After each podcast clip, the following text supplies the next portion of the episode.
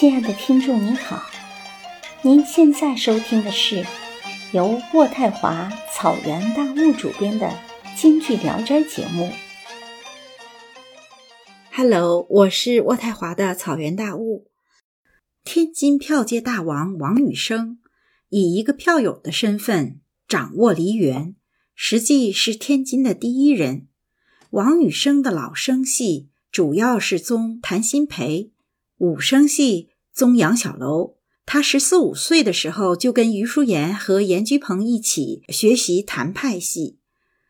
自从一九一七年谭鑫培病故之后，天津能传授谭派艺术的人就只有我们上期提到的天津名票王君直和王羽生这两个人了。王羽生的戏路子很宽，而且非常精深，可惜嗓音干涩沙哑，所以不常演唱功戏，以做工戏见长。因为王羽生出生于一个回族的阿訇家庭，也就是伊斯兰教里面的相当于基督教里牧师的那样的家庭，所以他没有下海。现今还存有他的两张唱片《天雷报》和《阳平关》。我们今天就先听一段王羽生的讲话录音，然后一边听他一九三零年代昆仑唱片录制的《阳平关》，一边听听他的故事。大约在十四五岁的时候，我开始由一个京剧艺术的爱好者，跟苏联经常在一起学习研究谭派的唱腔，从此成为同窗好友。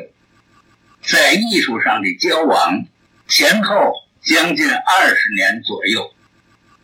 苏联从九岁学艺，文戏开蒙。跟我是一个老师，都是吴连魁，武戏练功是姚增禄。下面，请您欣赏京剧名票王羽生，作者文华先生，朗读者 Jesse 胡。和王君直齐并成为票界三王的还有王羽生。和王颂臣，王羽生号冷红宣主，生于一八八九年，卒于一九七一年，戏曲票友、编导、研究家。王羽生是在一九三零年前后被天津报界评为天津票界大王，那时余树岩早已成名。严菊鹏也下海了好几年。当初他少年时和余树岩及文小培早上一起练把子功了好几年。他的武功戏宗杨，就是在那几年练功时被杨小楼看中指点，并亲授了好几出戏，曾被戏迷们都津津乐道的故事。看谭鑫培演出。分作笔记的就是他和余淑妍、严菊鹏三人。昆仑公司特请方玉生先生小书前张清官。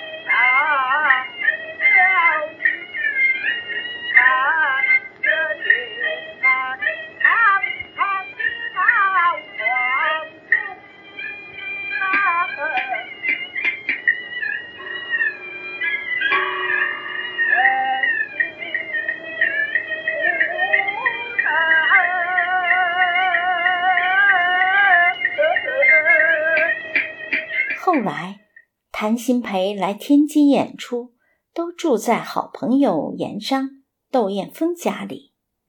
窦素喜王雨生的才名，特介绍王雨生与谭鑫培认识。谭鑫培也非常喜欢他。谭鑫培对同行教戏很保守，就是对弟子余叔岩也只教了两部戏，但对外行却非常慷慨，有问必答，还传授了王雨生《天雷报》《道卷宗》《玉碑亭》《南阳关》《乌龙院》等戏。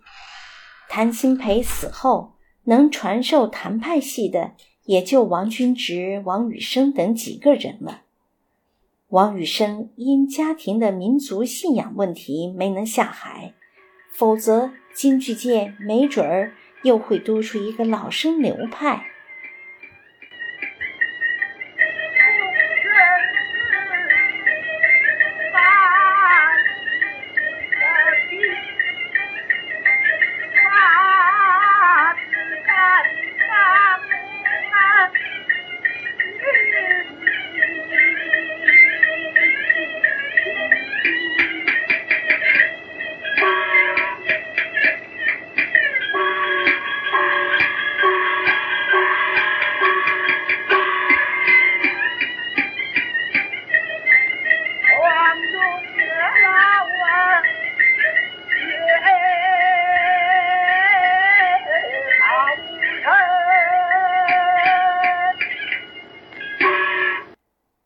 王雨生虽然没能下海，但他真是文武昆乱不挡，不仅以唱念取胜，更精于作打，学识渊博，兼收并蓄，取众家长之长，兼演五声、红声、小声、旦、净、末、丑，还是河北梆子名家。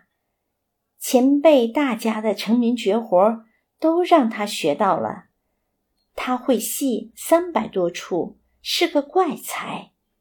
这一点连余叔岩都望尘莫及。杜月笙的杜家祠堂落成的堂会，遍请天下的名角王雨生就身在其中。当时梨园界顶尖的角儿如五大名旦。前四大须生，公云甫、侯喜瑞、尚和玉、芙蓉草、小翠花等，都和他配过戏。接唱后段《杨军官》。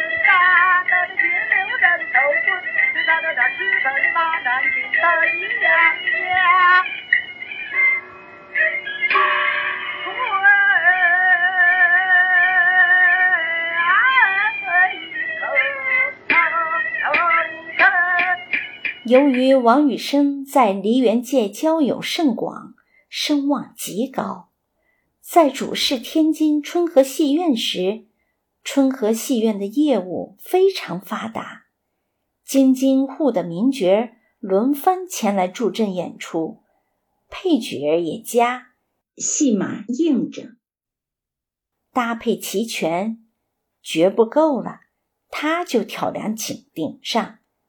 他组班派戏、分配包银、应酬，忙个不停。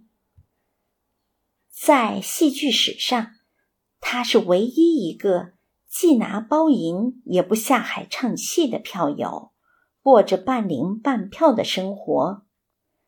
三九年赈灾义演，他的一盆血卖到四块大洋。为了培养京剧的后备人才，王羽生在天津成立了国剧研究社，又和票友们成立了票联剧社。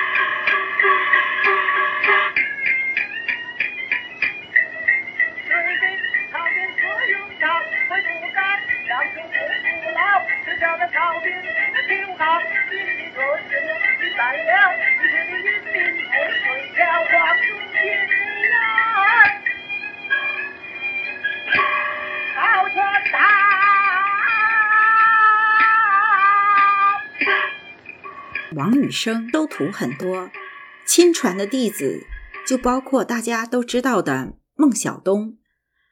从其问艺的人更是不计其数，像奚孝伯、杨宝森、童芷苓等等，都尊他为师。王雨生的一生成就卓著。一九五二年改编的河北梆子《秦香莲》。在全国第一届戏曲观摩大会演出上获得了导演奖。一九五五年创作的画皮风行全国。后来在天津广播电台播讲老生流派，又在电视台讲授四功五法。五十年代还在《天津晚报》连载过《天津京剧史话》，而且在去世之后。他口述的《京剧生行艺术家浅谈》还在一九八一年出版了。票友王羽生在京剧发展史上算得上一个有关键性贡献的历史人物。